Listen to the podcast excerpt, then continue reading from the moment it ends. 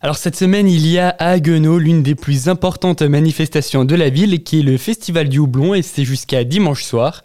La ville accueille donc des troupes qui viennent du monde entier, du Kenya, de Singapour en passant par le Paraguay.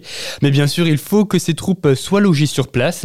C'est le rôle de Claude Rowe, bénévole chargé du logement. Alors euh, comment est-ce que cela s'organise? Ah, C'est quand même un peu de, du travail déjà à la base, hein, donc, parce qu'on commence déjà à réfléchir pour les logements à partir euh, donc, du mois de février-mars. On va rencontrer donc les responsables des établissements parce que les groupes ils euh, dorment dans trois établissements différents. Donc on a un établissement qui est à l'entrée de Haguenau, on a un établissement qui est au centre-ville et puis un établissement qui est à l'extérieur complètement de Haguenau qui est à Valbourg le séminaire. Hein.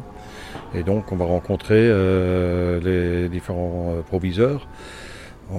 après, je regarde le nombre de chambres, ça c'est important, voir s'il n'y a pas eu des changements d'une année à l'autre, voir s'ils sont déjà d'accord de nous accepter.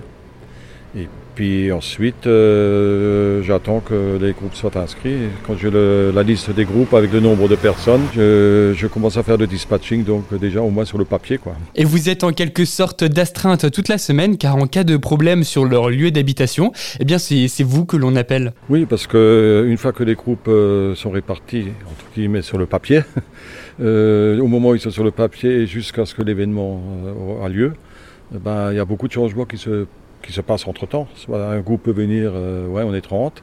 La fois d'après, on reçoit un message, ah, on vient à 35, et puis, ou, dans le sens inverse. Donc je suis parfois aussi obligé, jusqu'à presque à la dernière minute, parfois de chambouler euh, la répartition dans les chambres. Hein. Et ensuite, il y a toujours des petits soucis, euh, comme ce matin par exemple. On m'appelle à 6h15 ou 6h ou 6h15 et on me dit Claude, il n'y a pas d'eau chaude et puis où est-ce qu'on peut avoir la Wi-Fi Donc vous voyez, il y a toujours des petites choses comme ça. quoi.